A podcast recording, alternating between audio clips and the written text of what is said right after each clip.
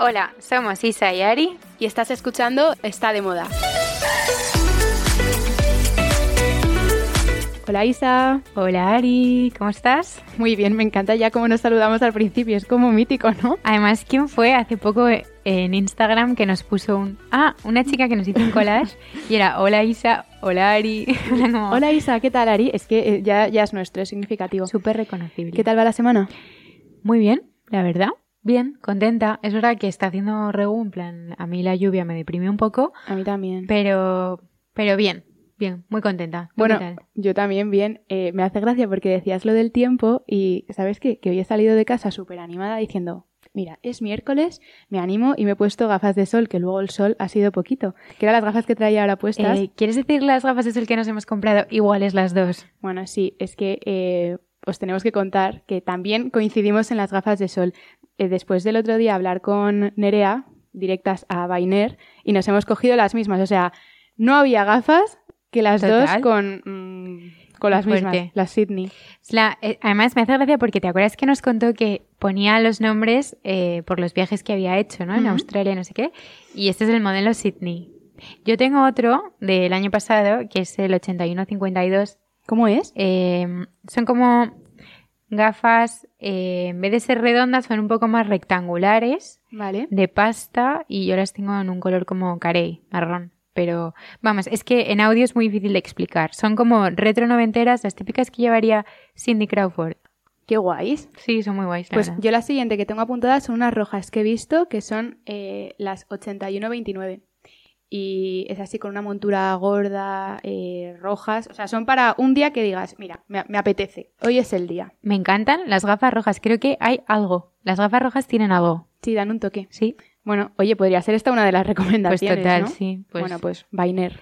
Eh, bueno, pues te voy a contar yo. Dale. Eh, llevo ya toda esta semana y un poco de la anterior enganchadísima a ¿Quién es Ana? Ay, Isa, o sea, no me lo ha podido decir más gente esta semana, por favor. ¿Qué está pasando con esa serie? Pues es muy, muy divertida, eh, engancha muchísimo, porque, mm, a ver, la serie va sobre una chica que es una estafadora, que está basado en hechos reales, engaña a la jet set neoyorquina, eh, dice que es... No hagas muchos spoilers, no, ¿eh? No, esto no es spoiler. Vale. Heredera de un multimillonario alemán y tal. Es estafadora, ¿no?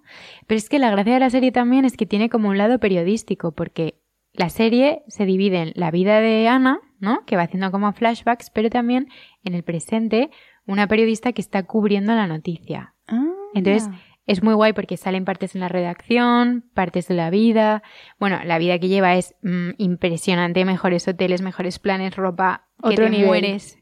Eh, bueno, hotelazos. eh, y lo guay, además, es que al ser basado en hechos reales, hay cuentas reales de Instagram.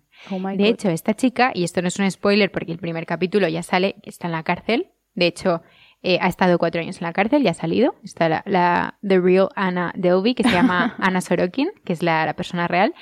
Em, bueno, pues esta tía, es de verdad, esto es de verdad, estando en la cárcel, contrató a la mejor estilista para que la vistiera cuando fuese al, al, tribu- Ah, al vale. court, al... Al bueno, a los juzgado. juicios, ¿vale? A los juzgados, justo. Entonces, contrata a la mejor estilista para que le haga los looks de juzgado. Entonces, hay una cuenta en Instagram que es de verdad que recopila todos los looks que llevó esta chica, que se llama Anna Delvey Court Looks, ¿vale? Pero qué Entonces, fuerte, ¿no? Sale en plan ella como, es, a ver, da un poco de grima porque sale ella como esposada, yendo en plan al banquillo, pero vestida pues con, de repente en la descripción pone pues, eh, blazer, miu miu, con zapato no sé qué Ah, qué y no sé cuantitos. Es una pasada. Luego también está su cuenta real en Instagram. Esto me recuerda un poco a lo del timador de Tinder. Es el estilo, pero en mujer, ¿no? Sí, y... mm, O sea, o sea, engaña, entiendo, ¿no? entiendo que el timador de Tinder, yo no la he visto, eh, pero es un poco más sexual, ¿no? O sea, al final hay, Mm. bueno, de ligoteos y tal. Es de ligoteo, sí, Cero. es una relación. Aquí cero, cero, cero, cero, cero. Vale. Es muy guay. Jolín, pues Bueno. nada, apuntadísima. Es que ya no me lo ha podido decir más gente, así que... Esta semana. Bueno, ¿y tú algo más que me quieras contar? Pues yo te quiero contar, Isa, que como buena fan de las tartas de queso, me he comido una de las mejores de Madrid. Y lo puedo decir eh, súper segura. Y mira que en Madrid hay competencia. Sí. Pero he flipado porque además era un sitio que no me lo esperaba para nada. ¿Vale? Eh, se llama Frankie Burgers. en Ponzano, que está justo aquí al lado de la OFI. Y entonces íbamos, pues lo típico, a comer burgers, que encima nos habían dicho que eh, una de las hamburguesas estaba nominada a la mejor hamburguesa de España, y íbamos, pues eso, con todas las ganas. La burger, impresionante, los entrantes, riquísimos. Pero de repente llega el postre y pedimos una tarta de queso de llorar. O sea, típica como la de La Viña o digna de Grupo Cañadío, de estas que tienen muchísima fama en Madrid, pues espectacular, súper cremosa, suave. Pero una, una duda, ¿es de las que son saladas o la que es como cheesecake con galleta? Cheesecake con galleta. Vale, es que a mí, que alguien me explique la afición por la tarta de queso salada, o sea... Yo eso... No, pero no salada, pero ¿sabes como las, ¿sabes la típica tarta de queso vasca? Sí. Que son como de queso azul, como muy fuertes, Sí. y no saben como azúcar. Sé cuál es. A, ver, es una tarta de queso. mm, te diré que me gusta, ¿eh? Pero no, yo soy más de estas, Mm, con su... No me gusta nada. Con su galletita, así Qué que bueno. nada, súper recomendable porque la he apuntado ahora en mi top, diría top 3 o top 5 de Madrid, junto con Cañadío, La Bien Tirada y las de Napoli Gang, que las probé hace nada el delivery y flipé. Pues de verdad, apuntárosla porque está súper rica. También sus burgers, ¿eh? Qué impresionante. Pero la tarta de queso. Qué bueno. Así que eso os cuento. Es que, Isa, tengo hambre ya. Ya no, ya no son horas. Bueno, pues nada, pasamos a nuestra sección de Green Easing. Vamos.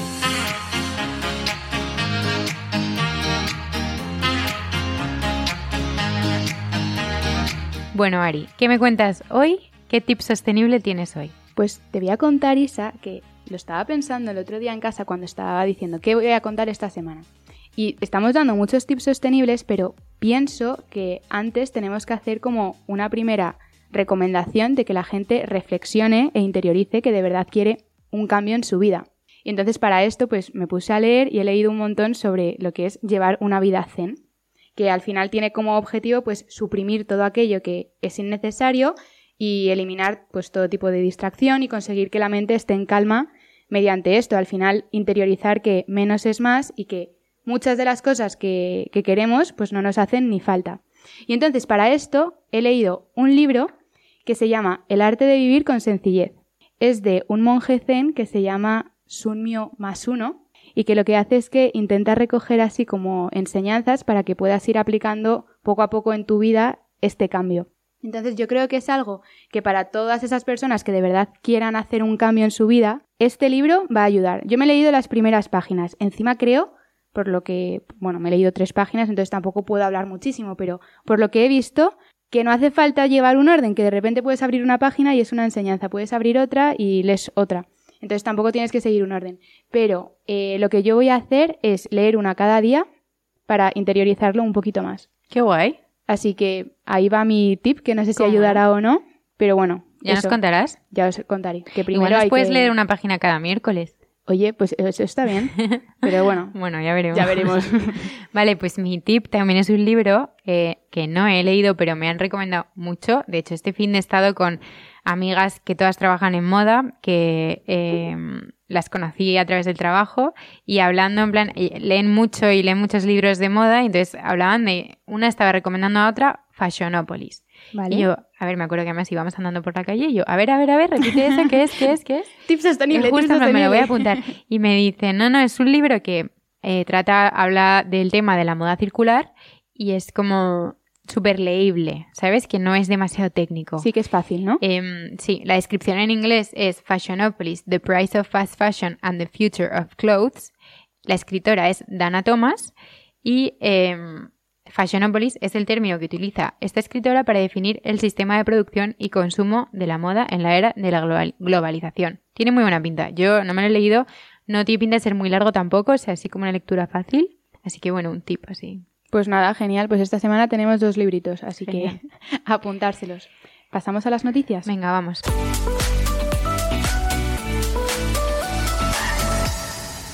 Bueno, Ari, te cuento. ¿Qué me cuentas? Ha estado siendo la semana, bueno, fue la semana de moda de Milán, ha sido la moda de semana de la moda de París y han coincidido con la situación tan horrible que está ocurriendo ahora mismo en Ucrania. Entonces, yo quería contarte como noticia eh, lo que está haciendo la moda por Ucrania, cómo se está volcando, ¿no? Porque ha habido, hay bastantes marcas y bastante gente y gente y celebrities, modelos que se están volcando, ¿no? Entonces, eh, por ejemplo, eh, remarcable el desfile de Giorgio Armani, que decidió que sus modelos desfilaran en riguroso silencio, que un poco pues como a modo de luto. Luego, eh, bueno, yo acabo de estar en París el fin de pasado y coincidió con Semana de la Moda de París y la gente a los desfiles iba con un lacito con la bandera de Ucrania, o sea, la gente como que les apoyaba.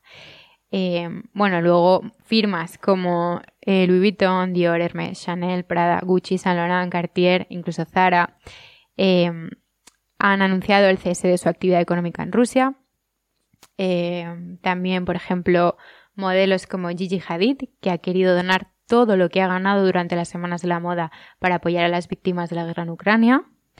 Y eh, súper remarcable también el desfile de Dior, o sea, perdona, el desfile de Valenciaga, no sé si lo has visto. Sí, impresionante. Bueno, la realidad es que estuvo planeado ya desde hace mucho tiempo, antes de que pasara este conflicto, y sabían que iba a haber una tormenta de nieve, ¿no?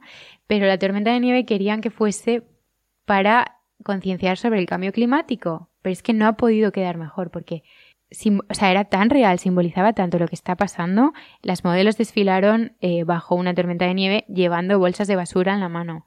Y fue pues eh, súper duro, una imagen muy dura, pero bueno, también a modo de concienciación.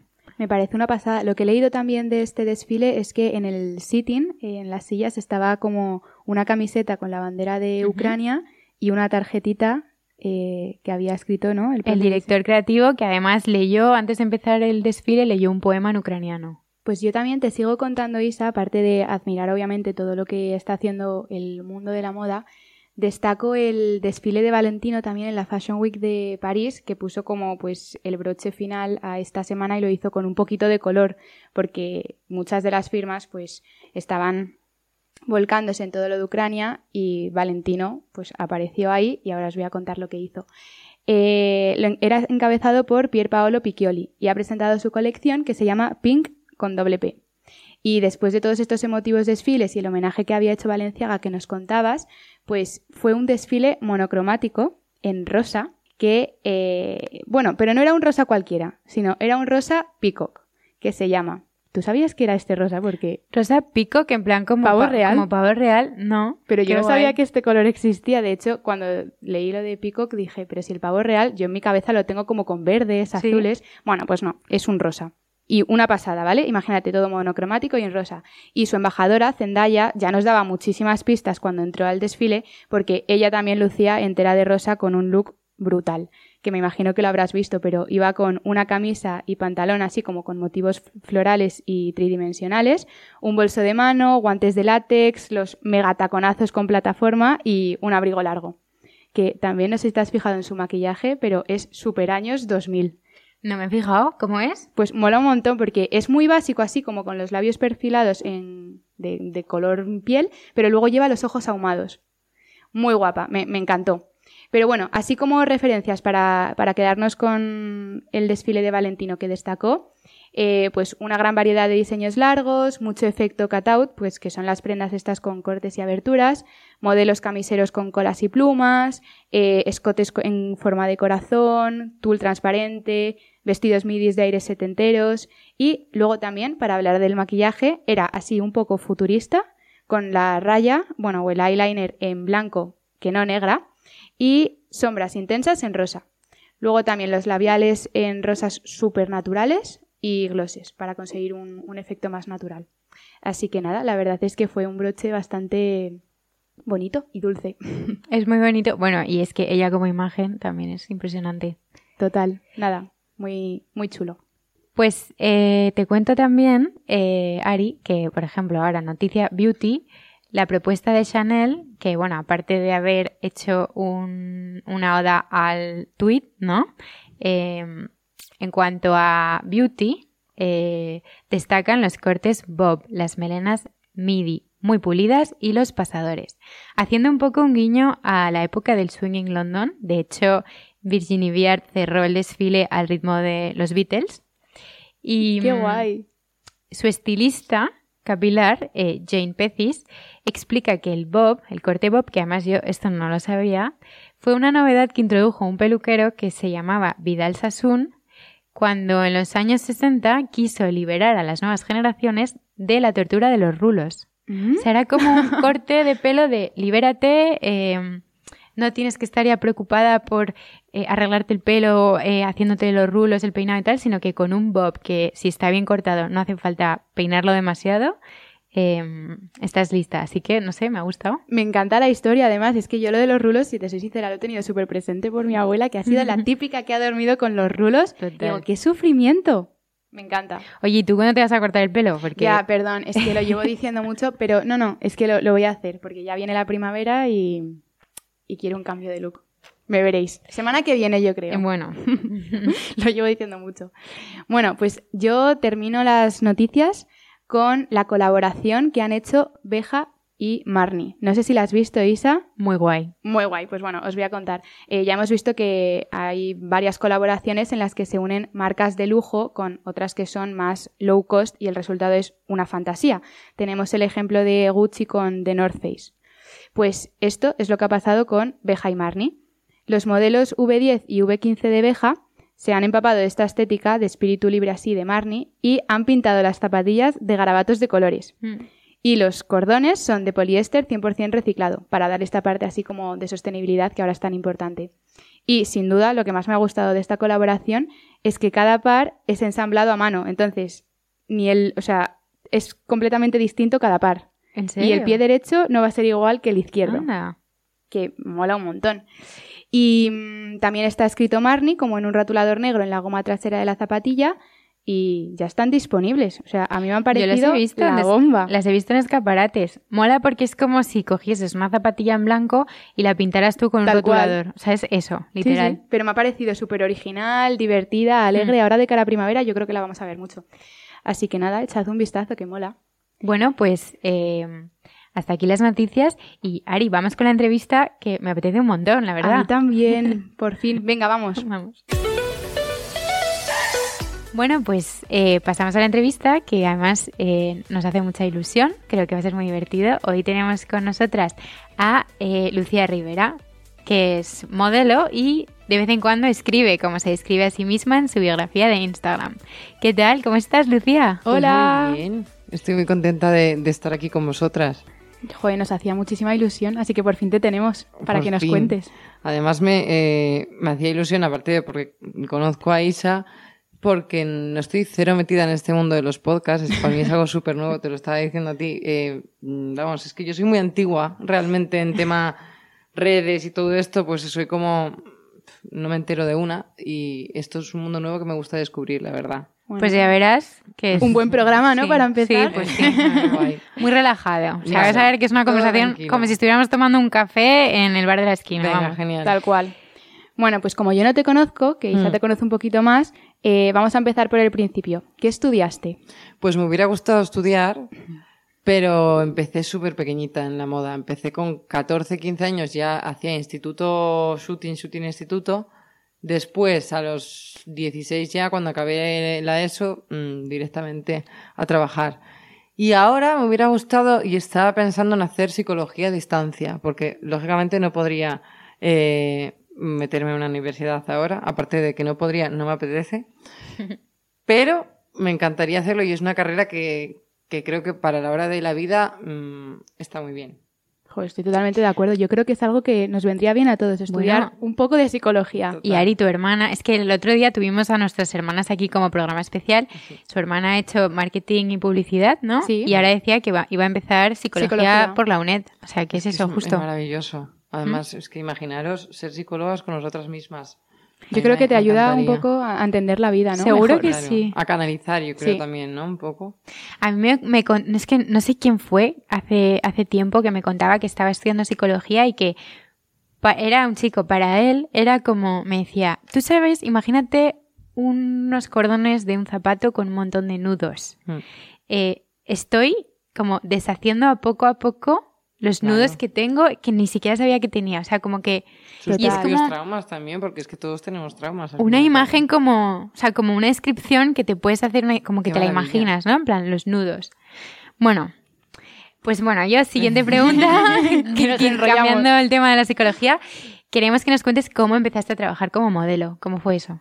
Pues yo, la verdad que, o sea, desde luego que llevo desde pequeña, mm, muy pequeña, estilo 10 años, eh, pues de repente me hacía algún shooting con mi madre y me decían, ay, qué bien posa la niña, qué bien posa la niña, pero vamos, yo no le daba ni mínima importancia. A ver, es pequeña y, y es súper divertido cuando eres pequeña. Y que te maquillen y todo eso. Y a raíz que fui creciendo, mm, creo que cuando cumplí, creo que 14 años, mi madre ya me estaba diciendo, Lucía, tienes que ser modelo. Pero yo, sinceramente, o sea, es algo que me atraía, pero que no me paraba a pensarlo. Siempre fui como muy hippie para esto, ¿no? De que me lleve la vida por donde me tenga que llevar. Y mm, fui con un chico que se llama en Instagram Vertigo Studio, que se llama, no sé cómo se llama ahora mismo, con lo cual cortamos esto. Eh, Bernardo, y me hizo un shooting en Oviedo, en Asturias. Yo vivía en Asturias aquella. Y pues le encantó. O sea, fue como que, de hecho fui sola, que era la primera vez que yo hacía un shooting sola en tal, y estaba un poco, pues tenía miedo. ¿Y recuerdas cuál fue tu primer trabajo y qué sentiste en ese momento? Pues fue con el mismo fotógrafo, de hecho, y sen- estaba, tenía muchísimo miedo, porque, claro, o sea, de hacer fotos así, pues a lo... Además, desde pequeña siempre me gustó hacer fotos con las reflex, ¿os acordáis de Twenty? Sí, Bueno, sí, sí. El momento que en tu grupo de amigas siempre había una que llevaba la reflex, serías tú, Es- entonces. yo era, era yo, era yo. y luego las cargabas todas a 20 el domingo por la tarde, Que, ¿no? madre mía, Eso no hacía ninguna gracia, ¿eh? De esas Ahí, fotos. a mí me divertía, pero que yo no. pienso, por un lado, qué pena que haya desaparecido. No porque sean públicas, sino como recuerdo. No, yo no quiero esos recuerdos. O sea, Yo estoy esos Lucía.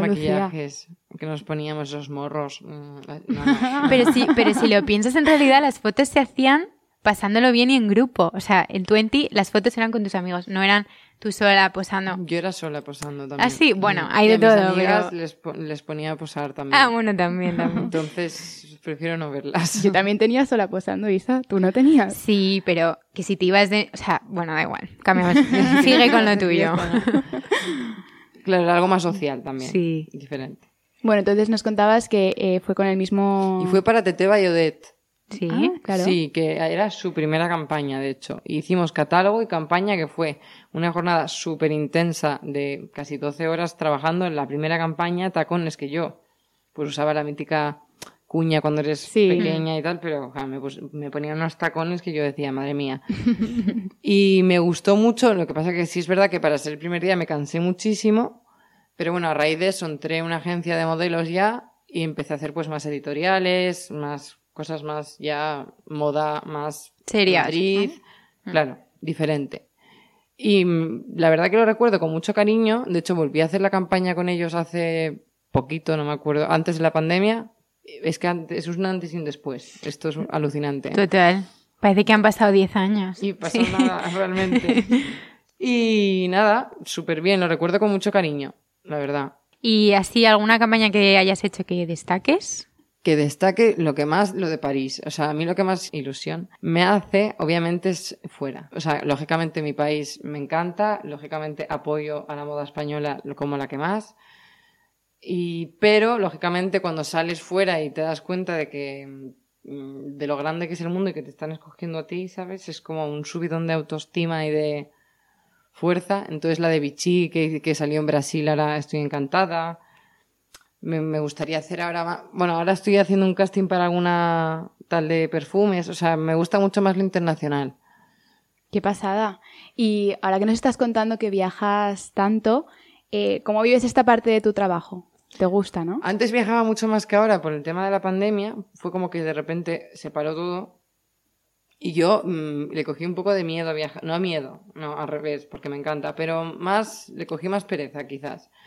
Y, pero me encanta. O sea, es que además lo que más me gusta es viajar sola.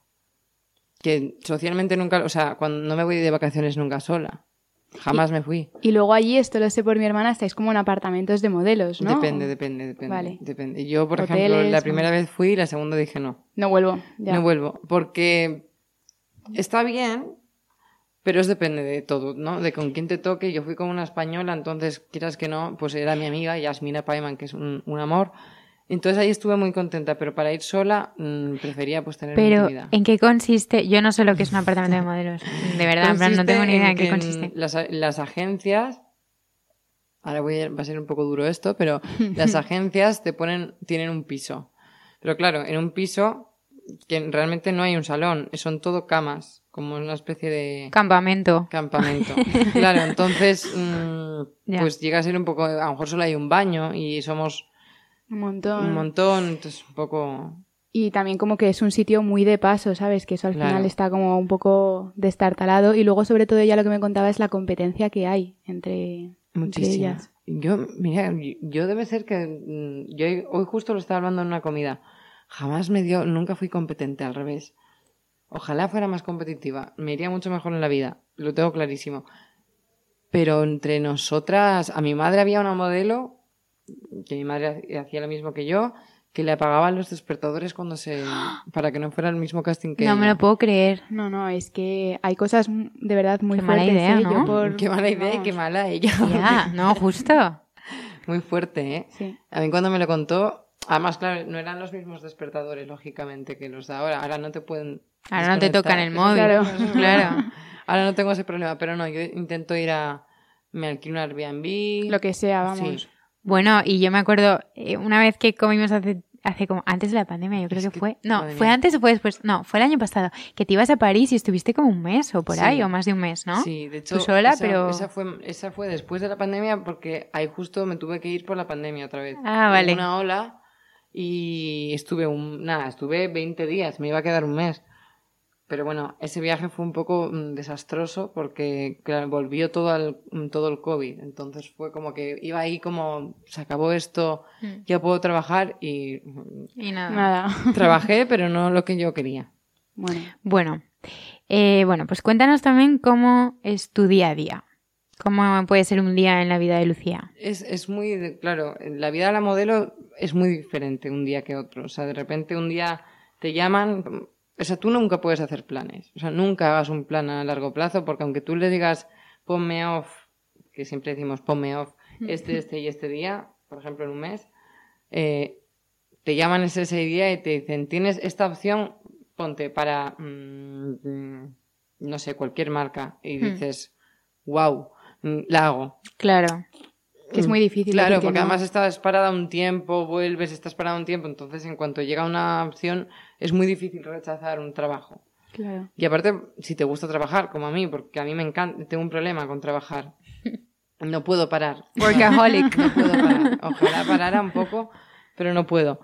Y mm, entonces depende. Claro, te- me levanto, intento hacer deporte. Ahora esta temporada hacía menos, pero hoy he vuelto. Bueno, Y bueno, pues depende. Si me tengo que ir a hacer un shooting, pues depende de dónde sea, o te ponen un transfer, o te coges un avión, Claro. o te coges un avión hacia Barcelona.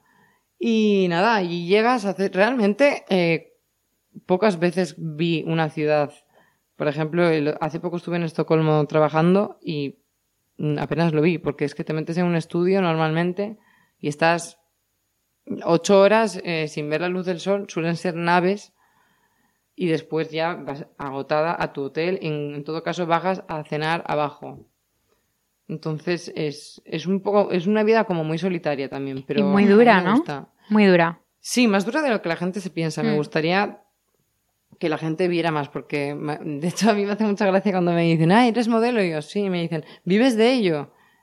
Hay- es una profesión. O sea, la gente, sí es verdad que es, es raro, cuando empiezas no puedes empezar de repente y empezar a vivir de ello, lógicamente, pero es, es una profesión. La Claro. gente no lo tiene como una profesión. Ya. La moda es, es, es como una burbuja, ¿no? Total. Y estaba pensando que nos dices que obviamente pues mm, viajas un montón y que ningún día es igual, pero ¿tienes alguna rutina así Me marcada? lo tengo que hacer porque, claro, imagínate Claro. vivir así. Es un desastre. Pero algo que hagas siempre, no tiene por qué ser deporte. sé, Deporte- meditación, o Algo que hagas, o- aunque te pille de viaje. Claro. Aunque me pille de viaje, bueno, escucho música desde que me despierto hasta que me acuesto. Te lo juro, ¿eh? Y esto mm, diréis, no, no, no, no es en coña. Escucho música, de, como cuando desayunando, escucho música, pero con los AirPods además, o sea, a tope. ¿Y qué música escuchas? Todo. O sea, flamenco, mm, reggaetón, como no. eh, tecno, mm, música pues más pop inglés, pop español. O sea, de todo, ¿no? soy, mm, tengo también otro, otra obsesión con la música. Y algo que haga así, pf, es que Bueno, la música, la escuchar música. música y muchas series y mucho cine. Claro. Pero Me algún encanta. ritual así como, pues eh, no sé, mm, me pa- aunque me vaya de viaje siempre tengo mi rutina facial y me Eso paso el siempre, rodillo de claro, jade o, obviamente. ¿sabes? Algo sea, ¿no? También. Vamos, el- la rutina facial es para mí imprescindible. O sea, me levanto y lo primero que hago mm, es ir al baño a lavarme la cara. No paso ni a, ni a hacerme el café. Y después ya Ya podemos hablar, ¿no? Y me echo mi contorno, mi serum, mi crema. Y además con el tema del acné, pues muchas más cremas me echo. ¿Y eh, imprescindibles a la hora de hacer la maleta? Básicos, ya lo sabes. Tú que me conoces un poco Sí. más a la hora de vestirme, soy extremadamente básica. O sea, de hecho llego a un, a un cualquier sitio, a cualquier tienda y no sé mirar otra cosa que no sean básicos. Sí es verdad que soy muy de cuero, me encanta el cuero, hasta un punto. Me pongo muchísimo cuero. Mm, En plan, siempre alguna chaqueta de cuero me llevo siempre, eh, un jean, unas zapatillas, porque hay que caminar mucho. Si vas de castings tienes que caminar mucho, mucho metro. Entonces los tacones hay una bolsa de tela, poder ser, para no cargar mucho, y book y zapatillas. Y después de camisetas, camisas. mm, ahora, hoy vengo muy arriesgada, o sea, yo nunca suelo llevar este tipo de colores, pero Pues es que ideal. de- Lleva un jersey de punto amarillo, como amarillo pollito, ideal. Es de, es de la mm, de My Piptos. Ah, vale, de sí. Paula. Te queda monísimo además con el gusta? color de pelo. Favorece. Muy guapa. Ya, pero bueno, me veo rara, ¿eh? No te creas. De hecho, Ay, me me iba a gusta poner una camiseta blanca y la americana. Y, Pero bueno, son- y americanas oversize, por favor. O sea, Espera, hay que describir. Lo lleva con un vaquero como súper relajado. Ah, no, campana, ¿no? es como Y unas zapatillas. relajado y campana. Unas New Balance. ¿Qué modelo de New Balance son? Pues mira, 608. 608. Me encanta, son chulísimas. ¿Te gustan? Pues que les, les meto una Muy caña guays. a estas. Muy guays. Me encantan, la verdad, las New Balance. Oye, ¿y algún icono referente así de estilo que tengas y por qué? Mm, eh, muchos iconos. Eh, voy a ir a lo internacional directamente. Vale. Lo siento a las chicas de aquí. Quiero a todas y todas soy referentes. Pero yo creo que Kaya Gerber, sin duda. Qué guay. Eh, también me, me fijo más en las de los 90 que en las en mi generación. Me fijo más pues en Cindy Crawford, pero en aquella época, cuando tenía mi edad, quiero decir. Ahora mismo pues ya tiene un estilo Otro mucho- estilo. Claro, obviamente. Pues me fijo mucho en Kate Moss, en Linda, en todas las. Realmente es mi estilo creo que es como más modelo que que un estilo caso, o sea, quiero decir, no, no me pongo mucho abrigo ni, ni mucho mucha cosa. Las modelos vamos muy básicas siempre. Bueno, ideales. Las ideal Es- hoy. además es un estilo que intentan imitar muchas, que es como el Model of Duty. ¿No lo habéis oído nunca? No. Model of Duty es como un estilo en plan, pues eso es lo que dices tú, como, Mm. Como cool, en plan, Mm. un vaquero, un top eh, de tirante básico blanco y un blazer. No sabía que eso tenía nombre. Model of Duty. Pero no os acordáis que hace mil, pero esto hace muchos años, se pusieron de moda como unas camisetas que ponía Model of Duty. O sea, Ah, no tengo el estilo, pero por lo menos tengo la camiseta. en fin. bueno, eh, vale, pues a ver, tus prendas de fondo de armario, ¿cuáles serían? Pues eso, una americanas oversize, siempre oversize. Em, chaquetas de cuero, jean. Sí es verdad que, por ejemplo, botín de tacón me encantan. O sea, tengo en casa, os juro que, no sé, 100 botines que nunca me pongo además, porque, bueno, sí, para salir a cenar y tal, Mm. pero amo las botas, tanto de tacón como no de tacón. O sea, soy fiel fan a las botas. Esta pregunta nos la hacen mucho. ¿Botas en verano? Bueno, botín. Sí. Vale. Lo que pasa es que son muy incómodas en Ya, verano. ya. Qué calor. Claro.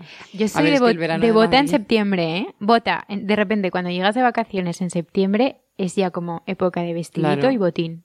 A mí eso es Sí, lo que me gusta. a ver, en verano suelo ir en chanclas todo el verano. Además, yo en verano, o sea, lo de arreglarme en verano es algo que llevo fatal y deberíamos hablar de esto. O sea, arreglarse en verano es muy difícil. Sí, es Sí, da más pereza. Es como que ya estás en un modo hippie de verano. Pero me encanta ese modo hippie. A mí me encanta. A mí me encanta cuando veo a, la gente con el pelo, su- bueno, sucio no, perdón, Lleno de sal. lleno ¿no? de sal, o sea, morenos, o sea, que con una camiseta básica, un vestido y ya está. Sí. Me Des- encanta. Más despreocupado y relajado. A ver, también es verdad que en verano, si lo piensas, no es difícil arreglarte porque con un vestidito mono así como vaporoso Claro. y una sandalia estás. Ya estás. Es que no te hace falta más. A mí estás me morena y estás guapa, con o sea. todo. Las hawaianas, ¿no? ¿Ves? Es que eso es un look de modelo. O sea, eso no cualquiera se lo puede poner, ¿eh? Te lo digo en serio. Yo no me lo pongo. Salgo yo en chanclas y me sentiría en plan, como, ¿qué hago? con Bueno, pero es que Aunque desde me pequeña- flipe, ¿eh? Unas hawaianas con tal. me- Negras me o blancas. Me No. encanta. Pero, Pero yo para eso sandalias y ya está, pero no en plan. yo este verano voy a ir con hawaianas.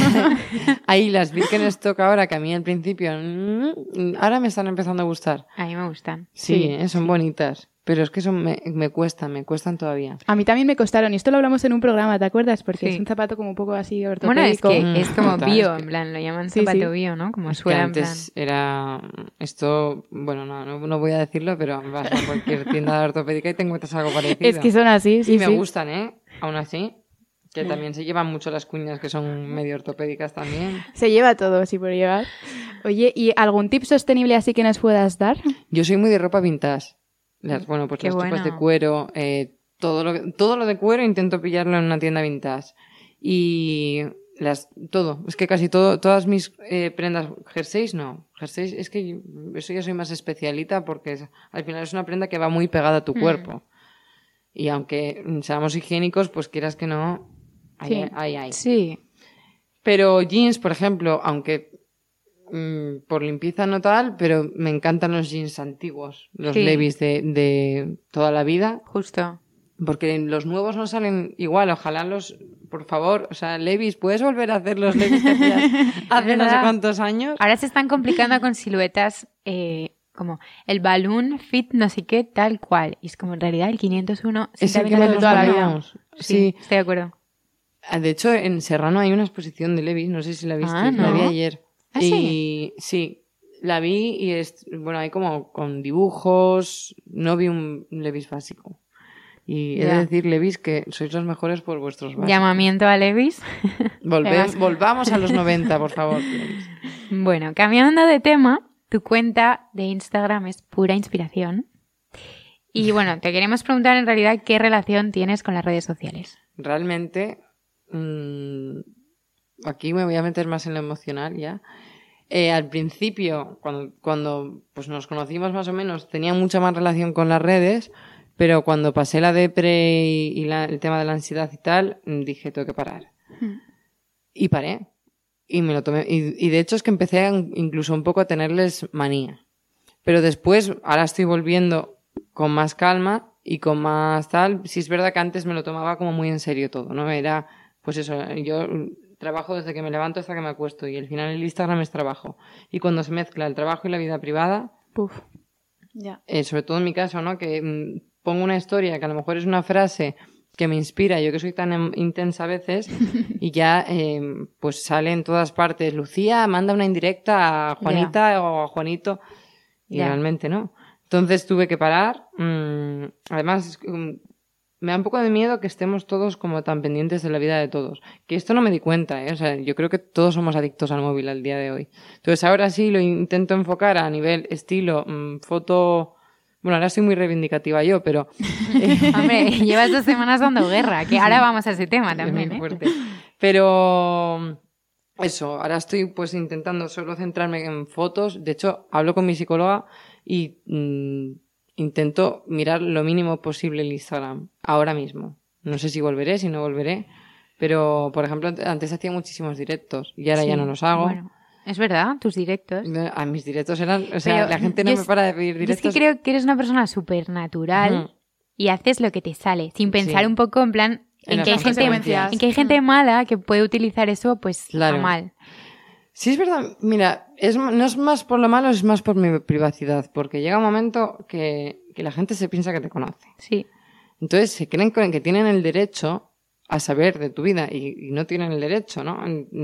Entonces, que- no sé, es como que te sientes incluso. Yo hay veces que me sentí en plan, tengo que, deci- tengo que contarlo. Y después decía, ¿pero por qué? Si es mi vida Ya. privada, ¿sabes?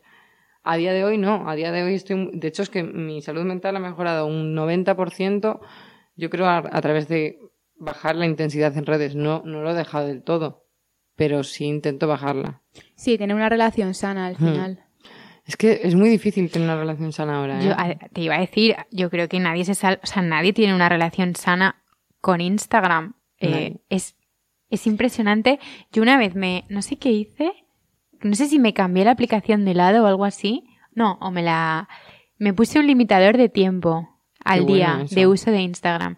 Y me di cuenta de la cantidad de veces que sin querer te, impulsivamente abres el móvil y te metes en Instagram y ves Antes que en. WhatsApp antes Sí, que sí, en sí, Te levantas por la mañana y lo primero que haces es meterte en Instagram. ¿Por qué? En plan, ¿qué? O sea, que... Bueno, que- no sé si habéis visto el dilema de las redes en Netflix. No os lo recomiendo porque es- mm, yo lo vi. Ah, ¿un documental? sí, el documental. no lo he visto. Salió es hace un par de años, ¿no? Claro, y es Sí. que ellos explican básicamente que Instagram te conoce más de lo que te conoces tú Sí, mismo. sí, es verdad, es verdad. Qué miedo, de verdad. The Social Dilemma se llama. Claro, es, es que imagínate, saben seis veces más de ti de lo que sabes tú, supuestamente. Entonces, claro, te dan todo lo que tú quieres saber, te, te juntan con, con la gente que sabe que te va a caer bien, te es, Hmm. es alucinante. De hecho, ahora el, el mío está un poco que está flipando mi algoritmo, porque está diciendo por dónde voy, porque, claro, me- Te tienes despistado. Claro, desaparezco y cuando aparezco, aparezco con algo nuevo que no, no se esperan. De repente vuelvo a desaparecer y ahora... Pero es divertido. Pues sí. Es súper y divertido. si consigues llevarlo bien y, y que sea diversión y no se convierta en un yo me problema. gustaría que los niños pequeños, sobre todo con 15, 14 años, que empezáramos a educar a los niños para que no se piensen que la vida es eso. Porque Ya. es preocupante que la gente se piensa que la vida es eso. Ya. Y que seamos responsables nosotros también, ¿no? De, de, mm, no, no siempre estamos en una playa tomando el sol. Eh, es muy bonita la foto, de verdad, a mí me encanta. Es súper inspiracional. Pero los niños piensan que te pasas la vida ahí. No, y te comparas. Claro, y te comparas mucho en, el- en los temas de, pues, a- TCA, no quería nombrarlo, pero voy a nombrarlo. eh, es muy preocupante, ¿no? Por el tema de los ayunos. Ayer estaba justo subí un vídeo de una chica que se llama Croquetamente, Ah, Sí. te lo vi compartido. que es muy preocupante porque las niñas no podemos subir eh, temas de ayunos, de lávate los dientes para no comer. Unas, unas barbaridades que la gente tiene que ser responsable. Porque es que no son. O sea, claro, a lo mejor tú das- tienes a seguidores de 30, 40 años. Yo, mi rango de seguidores en Instagram son de 25, los que más, a 30 y pico. Son bastante mayores. Son más mayores que yo. Pero mm, habrá un rango pequeñito que, mm, yo qué sé, que, que se sienta identificado conmigo y el tema mm, comida y tal a mí me preocupa bastante. No, y hay que tener mucho cuidado. Claro. Totalmente de acuerdo. Oye, y hemos leído que eh, has leído cómo hacer que te pasen cosas buenas y que Mm. te marcó un antes y un después. Eh, háblanos sobre este libro y pues lo que supuso para ti. Pues este libro eh, me lo regalaron en Navidad porque yo estaba viendo una charla de Marian Rojas Estapé mm, en el móvil. Y a través del Instagram encontré algo muy positivo. Y yo estaba con una depre, pero yo no era consciente de que tenía la depresión. ¿eh?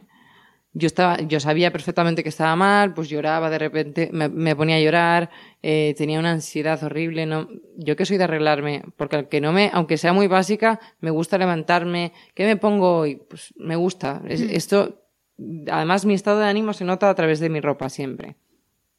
Y de repente es que ya no me quería ni, me ponía pijamas, o sea, ya era como, no salía casi de casa.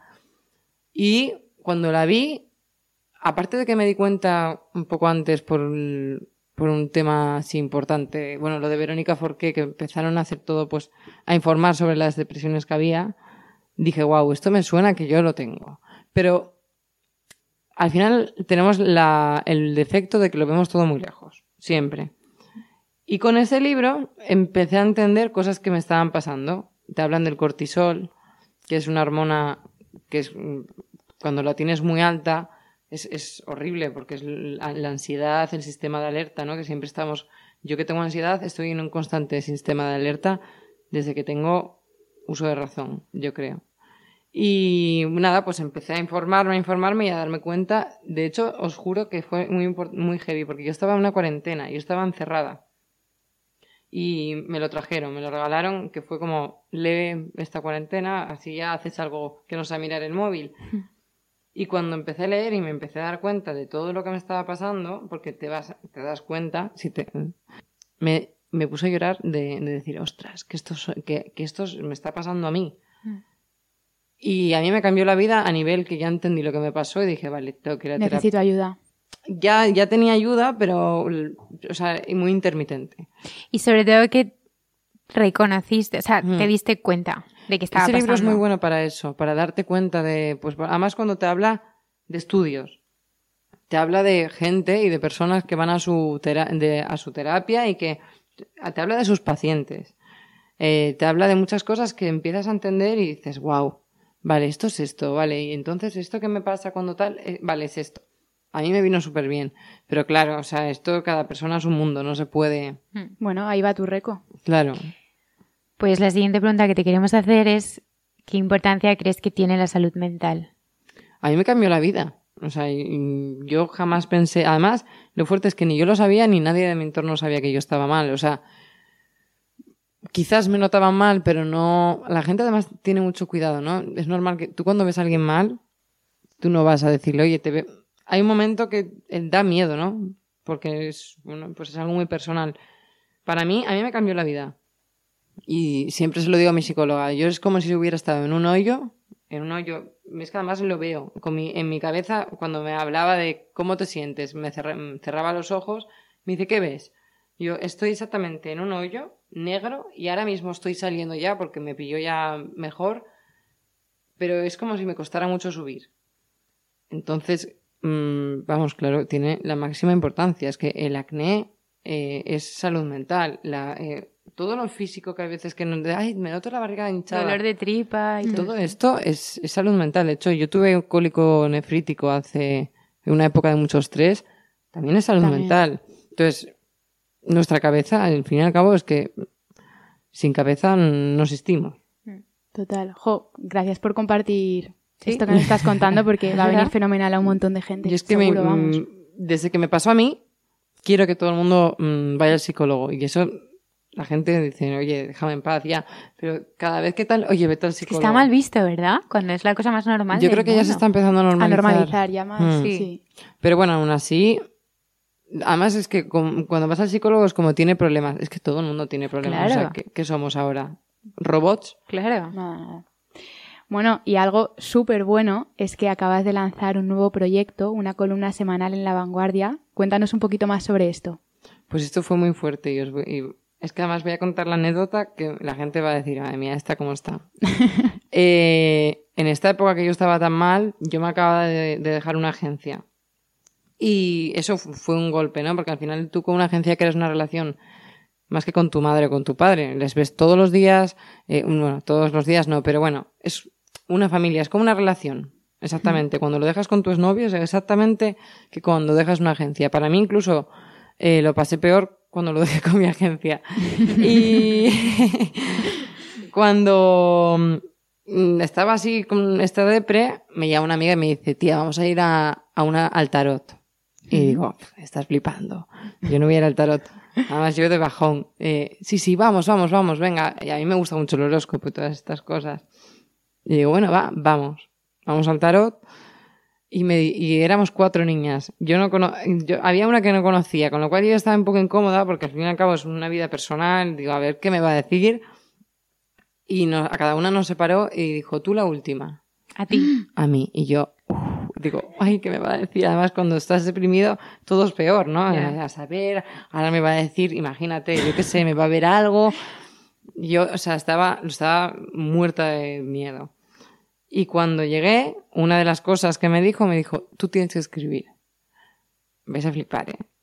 Y yo, esta, señora, eh, ¿por qué como que tengo que escribir? Y yo, sí, bueno, escribía desde pequeña, escribo desde pequeña. En clase, de hecho, me cambié de colegio 11 veces. 11 veces, o sea, muy fuerte. No existen cursos para tanto cambio de colegio, pero sí, sí existen. Porque a lo mejor había trimestres que mi madre se iba a Italia a rodar y que me tenía que ir con ella. Y entonces yo escribía, porque no pillaba el ritmo de la, de la clase nunca, entonces escribía, escribía, escribía, escribía. Pero lo dejé, porque empecé a la moda, bueno, X. Y me dijo, tienes que, hasta que no vuelvas a, cri- a escribir no vas a salir adelante. Y yo me quedé así, dije, "Guau, vale. Me lo quedé así, pero vamos, no le hice mucho caso, ¿no? Al final estás mal y dices, ahora me vas a decir que la solución es escribir. Pues a los dos días, tres, me dicen, Lucía, me acaban de proponer algo que te tengo que, te tengo que decir, mm, es muy fuerte. Y le digo, dime, dime, me dice, La Vanguardia que quiere que hagas una columna en su tal. Digo, Bueno, no, qué miedo, a mí me da eh, algo. Qué miedo, te lo juro. Y dije, mm, primero dije no a, a mi repre, que ellos no lo saben, que lo sepáis ahora.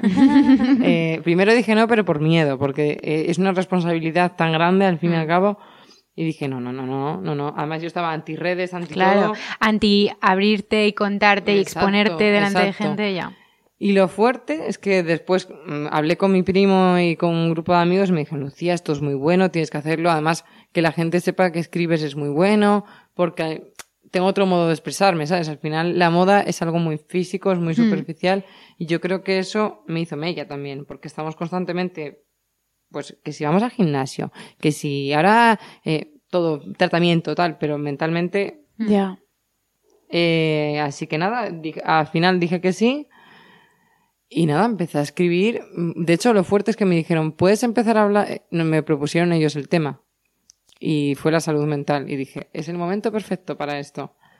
Y lo estoy aprovechando un poco también para, para hablar de temas que, aunque sean polémicos, quiero que sean sa- eh, sanos para la gente. Así que nada, eso. Total, pues hemos leído ya los, los dos primeros y enhorabuena. Muchas Enhorabuena, gracias. Escribes muy bien. Ay, gracias. Y bueno, ahora vamos a pasar al Vale. tag, que es una sección Vale, de preguntas vale. más cortitas Ah, vale. y más divertidas, es como Venga, vale. dinámicas, ¿no? Entonces tienes que contestar lo primero que se Que te ocurra, pase, ¿no? ¿vale? Vale. Venga, la primera que además la hacemos siempre a todos los invitados y yo aprendo siempre de esta pregunta es el mejor consejo que te hayan dado. Vive y deja vivir. Me encanta. Me gusta, ¿sí? ¿Restaurante preferido y qué pedir? Wow, eh, es que me encanta comer. Eh, aguacate, seguro, es que me paso la vida ahí. ¿Y qué pedir? El aguacate a la brasa con tartar de gamba. Me Qué bueno. encanta. No sé si has estado. Yo no he estado Bueno, pues todavía. tenemos que ir. Vale. Yo comí hoy ahí, de hecho. Te he y visto, comí te he esto. Qué rico. sí, sí, Te sí, me visto. encanta. Bueno, siguiente, ciudad preferida y por qué. Ciudad preferida, Nueva York, sin duda. Y porque desde pequeña llevo soñando con vivir allí. De hecho, espero irme pronto a vivirme ahí. O sea, sí, sin duda. ¿Y no sales de casa sin? Cacao. Pensaba que ibas a decir el móvil, pero me ha encantado respuesta. No, precisamente ahora el móvil es lo como de menos. Pero que es como Claro. lo típico de, bueno, pues el cacao. móvil... ya- O sea, de hecho es que si salgo sin cacao, Vuelves. mirando- vuelvo. O me compro uno, pero es que no puedo comprarme más cacaos.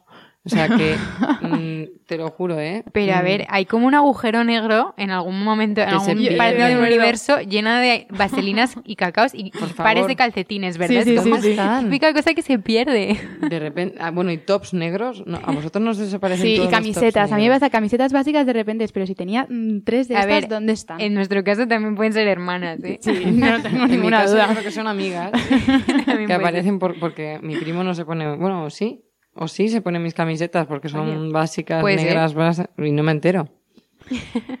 Jo, Pues que sepas que lo sé. si estás escuchándolo.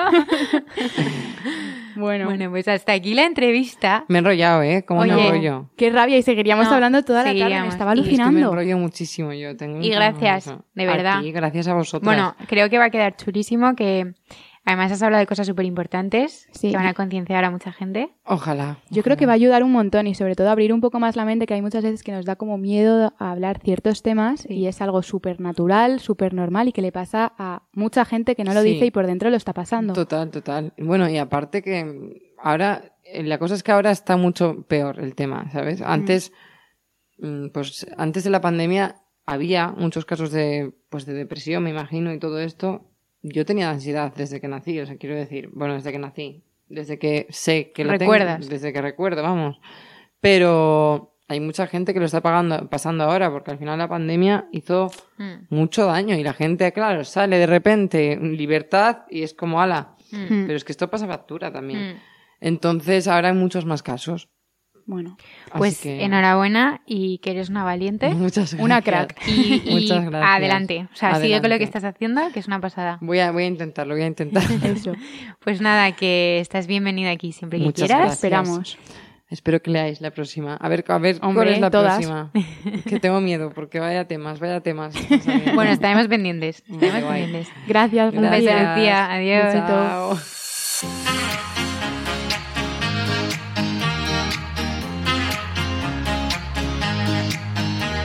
Por fin nuestro querido consultorio. Isa, a ver qué nos han preguntado esta semana. Una semana más. A ver, venga, ¿qué nos preguntan? Ari, ¿momento favorito del día? Momento favorito del día. Vale, tengo 100% seguro cuál no es el favorito, que es cuando suena el despertador. Así que yo creo que el favorito puede ser la hora de comer. Vale. Me gusta un montón porque es como el descanso de mediodía, de uff, toda la mañana ajetreada, no sé qué. Pues mira, me siento tranquilamente a comer. Ese me encanta. Y luego también yo creo que diría, eh, pues cuando termino de trabajar, que ya es el momento o de verte o de hacer algún plan, de tomar algo y relajarme. Yo creo que sí, que esos son como mis momentos del día. ¿El tuyo? Pues fíjate que yo pensaba que íbamos a coincidir en esto. Dormir. No, para mí mi momento favorito es el desayuno, con Ya, diferencia. Pero, Isa, tengo un problema. Yo entre semana no, Pero me- yo no- me levanto- no lo disfruto como me Pero, gustaría. Ari, yo me levanto antes Ya. porque no puedo salir de casa. O sea, el día que salgo de casa corriendo sin haber desayunado tranquilamente, un café sentada y tal y leyendo, eh, siento que algo va a salir mal, ¿sabes? Es como algo que es- lo disfruto muchísimo ya los fines de semana, cuando ya puedes estar más tranquila, eh, a tu ritmo, y si encima hay algo como rico de desayunar. Bueno, es que yo hay muchas veces que me acuesto Pensando en el pensando desayuno. en el desayuno. Bueno, me ha pasado Me toda la vida. Imagínate típico que tengo algo para desayunar que me apetece mucho. Eh, no duermo, o sea, literal en blanco. tengo muchas ganas de, levantarme. A mí me pasa con la comida, pero es que con el desayuno soy más rutinaria y más entre semana, entonces son mm, mi colacao, mis cereales y fuera. Yo podría desayunar y cenar, lo estoy pensando en la comida, me la puedo saltar, ¿eh? ¿Sí? Me da más pereza, no sé por qué. Yo respeto todas las comidas del día. respeto, obviamente, pero que no me aporta tanto. Bueno, no sé. Venga, a ver, siguiente. Eh, ay, mira esta. ¿Pasáis toda la semana juntas o solo los miércoles? Bueno, pues aquí mm, podemos hablar porque Pues sí. antes eh, nos veíamos de forma distinta. Eh, sí. ¿verdad? Bueno, de hecho, hoy al salir del programa es lo que vamos a hacer. Hemos ¿no? quedado. Hemos- Como personas normales. Hemos quedado como personas normales y no como compañeras de trabajo.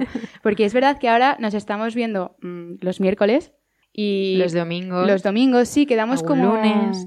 Depende Sí, del día. varía. Normalmente suele ser domingo, lunes, martes, como por la tarde.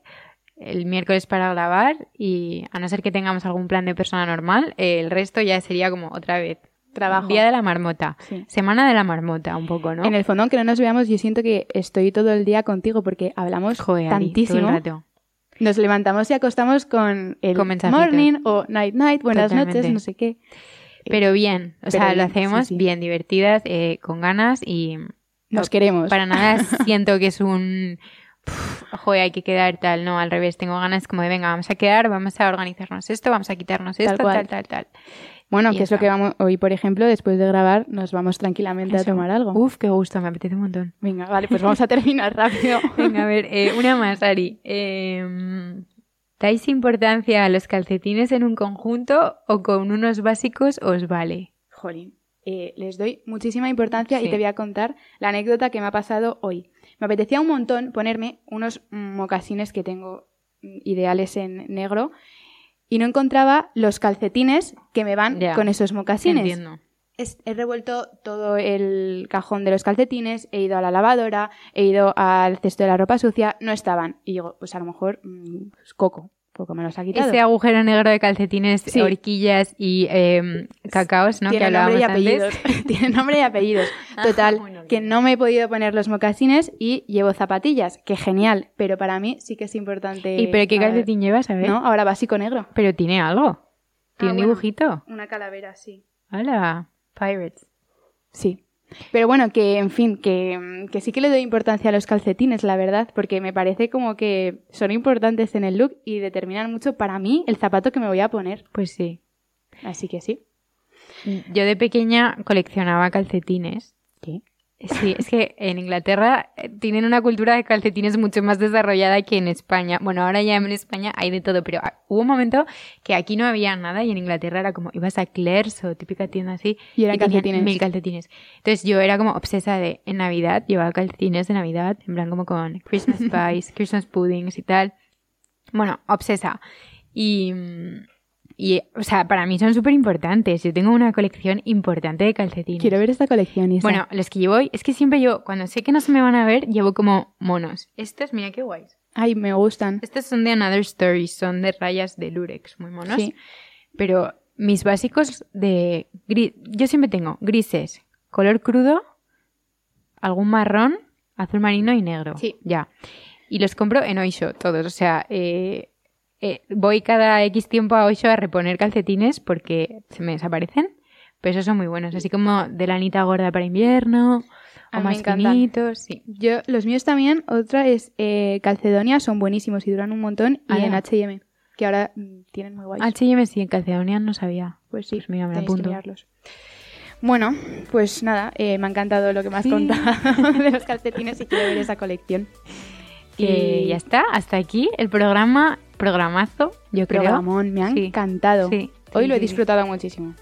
Así que nada, esperamos eh, que nos escuchéis el lunes que viene y os mandamos un beso. Eso, besito enorme. Adiós. Chao.